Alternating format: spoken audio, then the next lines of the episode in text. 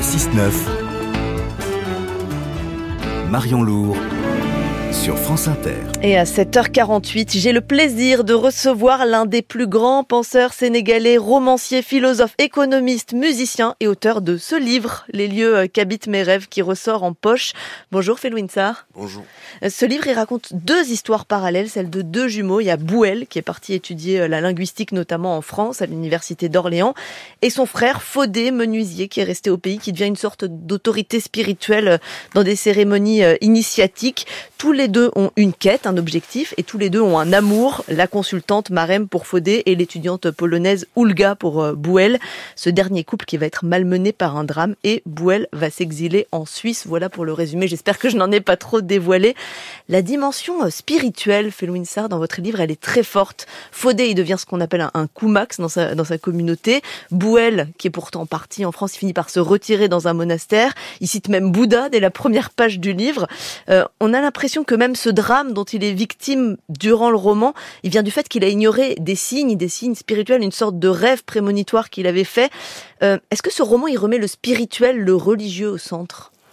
Oui, en tout cas, il, l'interroge et dans la quête initiatique des, deux frères, même si chez l'un c'est beaucoup plus évident, puisqu'il est dans une forme de métaphysique du monde serrère et qu'il trace un chemin avec ces héritages-là. Le second, qui était censé aller dans un espace que je dirais laïque, euh, spirituel, se retrouve à force euh, à interroger la question du sens, à se reposer ces questions-là dans des conditions, je dirais, donc délicates, et à retrouver un chemin qu'il avait cru déserter en s'éloignant de ses références traditionnelles et du, du, chemin que sa communauté avait tracé déjà pour lui. Justement, il avait un peu perdu de vue cet aspect des choses en partant en il France? a, Il avait perdu de vue cet aspect des choses, il voulait faire des études, devenir un scientifique, un, un sémiologue, et, euh, et il avait oublié que, que, fondamentalement, la question du sens, elle nous interpelle, et que, et que à des moments, et que à un moment, moment crucial, ben, il a été amené à faire cette rencontre-là, comme dans ce monastère, avec ce moine et ce frère,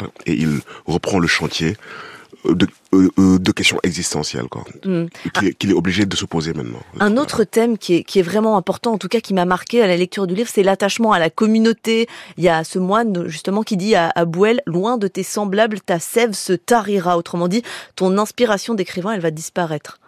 Oui, parce qu'en fait, généralement, dans notre culture individualiste, on pense que le tout, c'est de construire le jeu, et on oublie que souvent, que le jeu se réactive à travers le nous et que le jeu a des ressources qui sont limitées quoi et que à, un moment donné elle, elle, tourne en boucle et que le nous est, un espace de ressourcement en fait quoi et que c'est une dialectique entre l'individu et la communauté quoi. Alors qu'on veut dans nos imaginaires nous séparer être des entités isolées. Et donc du coup ça interroge le lien ça interroge la, la relationnalité et ça interroge justement quoi qu'est-ce qu'on fait de cet entre deux de ce de, ce jeu entre le jeu et le nous et ben, la sève d'un écrivain ou de, ou, ou, de n'importe quel individu, elle se tarit s'il n'est plus en une interaction féconde quoi, avec les groupes, les, les relationnalités qui le font. Et d'ailleurs, vous elle-même, en étant partie, il attache une grande importance au fait que de recevoir des gens de sa communauté chez lui, y compris d'ailleurs, il, il en fait une condition pour habiter avec son amoureuse. Et justement, l'un des sujets centraux du livre, c'est cette histoire d'amour entre Bouel et une étudiante polonaise qui s'appelle qui Ulga. Elle est très intense cette histoire, elle est très belle.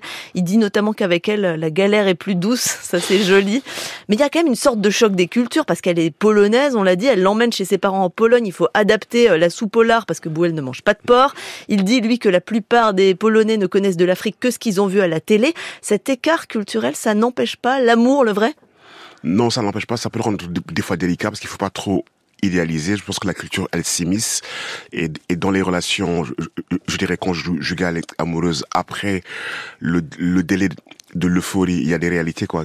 Comment les individus sont, sont, constitués, quel est leur rapport au monde, qu'est-ce qui fait sens chez eux, euh, quelles sont leurs, leurs, leurs valeurs. Et, ça, c'est bien évidemment déterminé en partie par la culture, mais c'est aussi un espace de rencontre extraordinaire parce que ce qui se déjoue ici dans cette rencontre-là, c'est qu'on on aurait pu s'attendre à ce que Bouhel ne soit pas accueilli, alors qu'il a été accueilli par cette famille qui ne le connaît pas, qui est curieuse, mais qui a quand même joué le jeu de, de l'ouverture.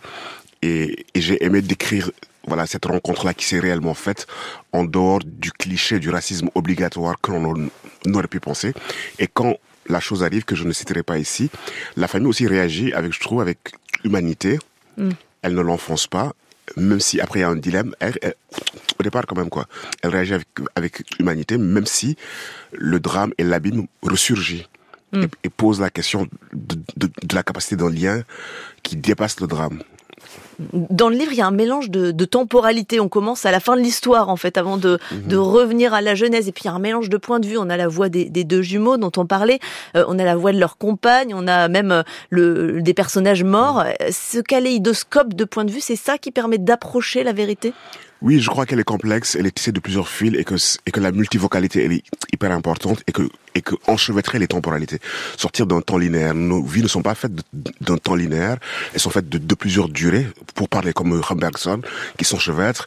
Elles sont faites de temps qui sont qui sont en rupture, elles sont faites de seuil, et, et tenter dans un espace qui est encore organique, le roman, de restituer la complexité et cet enchevêtrement de temps. Et aussi, euh, j'ai aussi souhaité qu'il y ait plusieurs plans, qu'il y ait, est l'autre monde, qu'il y, ait, le pays sans fin, que les ancêtres entrent dans la danse, sont en interaction, sont en dialogue avec ceux d'en bas.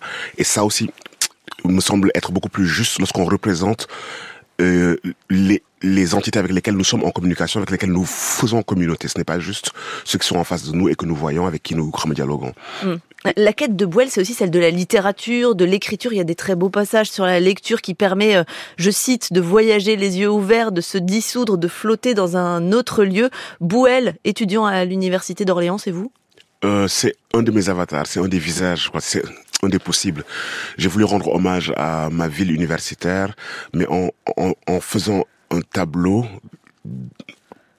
à travers lequel beaucoup d'étudiants peuvent se reconnaître. En fait, c'est juste le portrait d'une génération d'étudiants qui sont arrivés là et, qui ont rencontré une, leur altérité dans ce lieu-là. Et j'ai voulu aussi rendre hommage au temps de l'apprentissage. Je veux dire, après, une fois qu'on est passé par son alma mater et qu'on regarde, on se dit, OK, c'était des fois difficile et délicat, mais c'était un temps important. C'était un temps de la formation. Donc j'ai voulu rendre hommage à ça. Donc, donc, donc oui, donc j'ai choisi une ville dont je connais les repères et une ville dont les habitants se reconnaîtront. Tu vois. Et donc j'avais envie aussi de leur faire un clin d'œil. Et parlons justement de ce personnage, Bouel, de son parcours. C'est intéressant pour nous Français parce que ça raconte effectivement la condition euh, de vie des étudiants étrangers en France, par exemple, où le gars dit euh, le renouvellement de notre carte de séjour était conditionné à la réussite de nos diplômes. Euh, dans le livre Bouel, il est obligé de travailler dans le secteur agricole pour pouvoir euh, se payer ses études. C'est ce que vous avez vécu vous en tant qu'étudiant étranger à Orléans, par exemple? Oui, oui. En fait, c'était c'était ça. En fait, on travaillait dans les champs de pommes. Euh, en septembre, durant l'automne, avant d'aller nous inscrire. Et l'été, on travaillait dans les champs de cerises. Et à cette époque, les cartes de séjour ne nous donnaient pas le droit de travailler en intérim. Et donc, c'est des conditions dans lesquelles on étudie, mais en même temps, on est obligé d'être, donc d'avoir des petits boulots et de se battre et de réussir, et etc., etc., etc. Et donc, que, c'était aussi une, une, manière de restituer quoi ce chemin de vie et ce chemin de construction intellectuelle et la tension de l'accueil. Et, et, je, et, je, pense qu'on est né dans une actualité qui repose la question. Et eh ben justement, parce que parce que Fellow Insar, la France, elle a adopté le mois dernier une loi immigration qui va avoir un impact pour les étudiants étrangers. Il va y avoir des quotas pluriannuels, les frais de scolarité euh, seront majorés pour les étudiants étrangers, et ceux qui demandent un titre de séjour étudiant, ils devront déposer euh, une caution. Et dans ces conditions, euh, Fellow Insar, est-ce que vous ou est-ce que Bouel euh, aurait pu étudier en France? Non, je crois pas. Je crois que c'est absolument désastreux et que et je crois que ça va à l'encontre des idéaux humanistes d'ouverture que ce pays professe et que c'est un vrai problème quoi. Et je me et, et en, en, regardant cette loi, au-delà de même de, de, la condition faite aux étrangers, je trouve aussi qu'elle qu'elle crée une scission entre les catégories de Français. Certains qui peuvent être sujets à une déchéance de nationalité dans certaines circonstances et d'autres, des gamins qui sont nés ici qui n'ont pas automatiquement le, le droit du sol, qui doivent attendre 18 ans. Et je trouve que c'est un c'est une profonde cisaille dans le pacte républicain et dans cette promesse de fraternité qu'on voit sur les frontispices. Quoi. Et je me suis dit, mais qu'est-ce qui arrive à ce pays? Pourquoi ces, idées-là ont si progressé qu'elles deviennent normales et naturelles? Et pourquoi ces idées qui étaient avant celles de l'extrême droite ben, deviennent acceptables et communes quoi? Et, là, il y a quelque chose de vraiment inquiétant. Parce que le sujet, en tout cas, si, si on écoute le gouvernement, c'est d'abord qu'elle serait souhaitée par les Français, cette loi, et d'autre part que, par exemple, les obligations de quitter le territoire français, qui sont un des sujets, euh, à ce jour, elles ne sont quasiment pas exécutées. C'est-à-dire quand une personne est frappée par cette obligation, il n'y en a que 2% finalement qui finissent par être exécutés. Euh, ça, pour vous, c'est pas urgent de régler cette question? Non, je trouve que gouverner, ce n'est pas suivre les atavismes du groupe. Je trouve que gouverner, c'est proposer des chemins de lumière, et c'est pas les sondages. Je veux dire, les groupes peuvent des fois être aveuglés sur des questions, quoi, sur le renfermement, le repli sur soi, avoir une lecture du monde qui n'est pas, je veux dire, c'est une société plurielle, ouverte, multiconfessionnelle, qui doit assumer son histoire. Elle s'est projetée dans le monde. Aujourd'hui, elle est cosmopolite. Et je trouve qu'on gagne plus à travailler l'accueil que le rejet.